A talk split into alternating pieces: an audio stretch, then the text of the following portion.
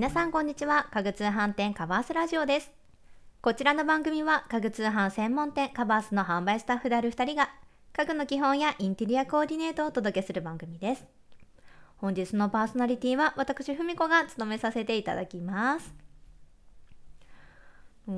実はですね我が家ではゆくゆくね犬あのワンちゃんを家族に迎えたいなって考えているんですね。あの夫もあの実家で暮らしていた時犬を飼っていてで私もあのワンちゃん飼ったことないんですけどずっと動物を小さい頃は飼っていたんですね。なのでやっぱりこう生き物をあのお家にねいつか迎え入れたいなって思っているんですけれども今のところあの我が家では外で飼うっていうことを今想定していなくてまあ、買うんだったらリビング室内の中なのかなって思ってるんですけどリビングでねあの生き物、まあ、ワンちゃんや猫ちゃんなりあのを飼う場合家具やね床がペットにとってどうなのかなって考えるタイミングがあったんです。あの私も夫もあのスリッパでねあの生活はするんですけど娘がやっぱりあの靴下であの歩くんですけどまあ、歩くというか歩いてる時にやっぱり滑っちゃうことが多かったのでやっぱりそういうこう爪がねある猫ちゃんとかワンちゃんってこういうリビングだとどうなのかなって思ってあとねこう家具とかをね爪研いだりとかあのマーキングしたりとかそういうのを考えると、まあ、今のリビングでどうなのかな家具とか床がどうなのかなって考えるタイミングがあったんですね。なのであの今回のテーマをペットと過ごすリビング家具の選び方ということをねあのテーマにしてシェアシェアしたいなと思います。やっぱりあの飼い主さんとペットが共に過ごすリビングといってもですねの飼い主さんが快適に感じているとしてもペットが快適に感じているとは限らないっていうことはね多分あのこれを聞いてくださってる方っていうのはやっぱりペット思いの方多いと思うのでそれはね想像がつくと思うんですけどなのこのペットがリビングでものんびりと過ごすことができる家具選びについて、まあ、ペットをね飼っている社員があの我が社におりましてあのとてもねあの話を聞いたら参考になりましたのでそちらをねお伝えしたいなと思います。まずペットが快適に過ごせるソファを選ぶ3つのポイントをご紹介いたします。リビングの主役となるソファーっていうのはペットとのんびり過ごすためにも重要な家具になっていますよね。なのでこの飼い主さんが快適に過ごすための座り心地や座面の広さなどに意識が集中してしまいがちだとは思うんですがペットへの配慮を考えることもとても大切になってきます。なのでペットも快適に過ごせるソファを選ぶ際に気を気にしておくべきポイントをあの6個の項目に分けてお伝えしたいなと思います。ではまず1つ目が座面の高いあ座面の高さが低いローソファーを選ぶという点です。ペットがソファーに飛び乗るときにソファーの座面の高さが高いとですね足腰への負担が大きくなってしまうんですね。なのでこの座面の高さが低いローソファーにすることによって飛び乗る際の負担というのはね少なくなりますので足の短い犬種やあの猫ちゃんの種類とか小型なペットでも安心してお過ごしいただくことができるかなと思います。2つ目がソファー下が空いていない足の短いソファーを選ぶということです。犬や猫などのペットは狭い場所を好むという傾向がありますよね。なのでソファーの下が空いているとかけれるスペースができます。あの足の短いソファーであるとソファーの下に隠れてしまう心配もないですしペットが遊んでいるおもちゃが入り込んでしまうというケースも少ないので是非ねあのソファーの下があまり空いていない足の短いソファー選んでいただけたらなと思います。3つ目が爪の引っかかりにくい生地を選ぶということです。爪の引っかかりにくい細かい繊維の生地のソファーであれば生地が生地がボロボロしにくくあのボロボロしてしまうということがね、まあのー、軽減されます。なので爪が引っかかった際に怪我をしてしまうリスクも減らすことができるんですね。あのスウェード生地というのはあの生地の繊維がね細かくてあと撥水加工を施してあるタイプも多いのでとてもおすすめです。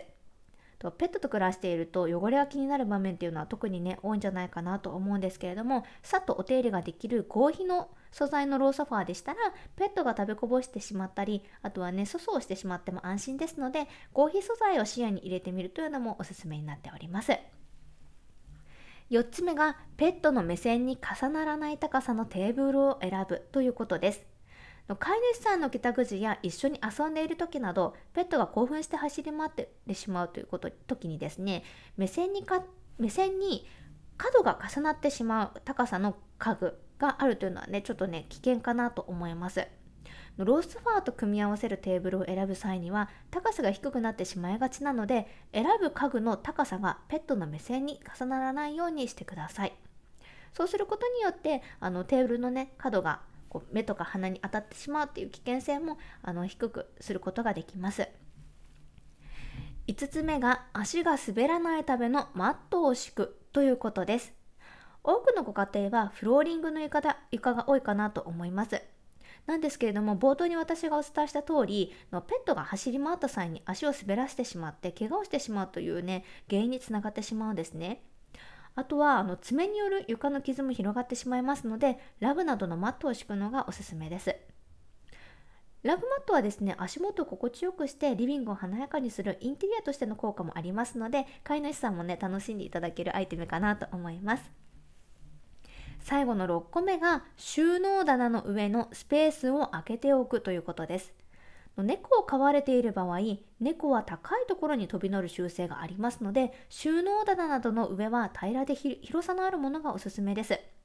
収納棚の上には小物や植物などを飾ってしまいがちかなと思うんですけれどもなるべく収納棚の上にはあまり物を置かない置かないようにしてあのワンちゃんや猫ちゃんなどがねあの収納棚の上にあの遊んで遊ぶスペースとしてね使っても大丈夫なようにしていただけるといいのかなと思います。さあここまであのソファーの選び方3つを含めた6個の家具選びのコツをお伝えしましたがペットのためだけにソファーなどあの用意してあげるのもおすすめかなと思います。あとはですねあの自分のスペースにあった方があの、まあ、安心できる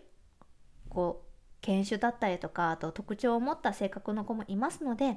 あのワンちゃんや猫ちゃんなどね自分専用のスペースを作ってあげるというのもいいのかなと思います。あとはですねあのそういったものっていうのはペット用なのでペットの健康に考慮した商品が多い多いのも魅力です。例えばですね背もたれが可愛いタイプなどデザイン性の高いものを選ぶとリビングインテリアにも馴染みやすいですし座面がゆったりしているものというのはねペットにも優しいソファーですのでゆったりとくつろいでもらうことができるかなと思います。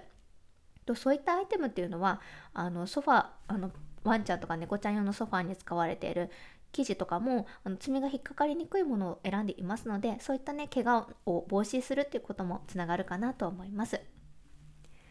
いかがでしたでしょうか？今回はですねペットと過ごすリビング家具の選び方についてご紹介いたしました。大切な家族の一員であるペットですのでリビングでゆったりと安心して過ごせる家具を揃えることでより一層楽しい時間をね共有することができるんじゃないかなと思います。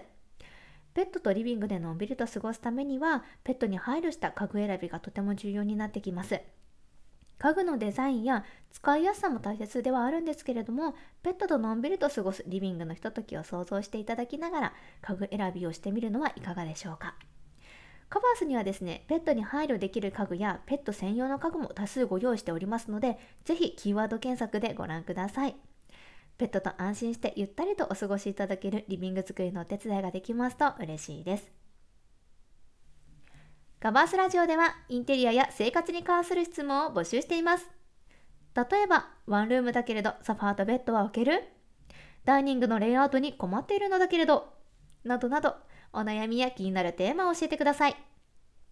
皆さんがコメントしてくださったお悩みは番組のテーマとしてどんどん採用させていただきますので、ぜひお気軽にお声を聞かせてください。本日もご視聴いただきありがとうございました。それではまた次回の放送でお会いしましょう。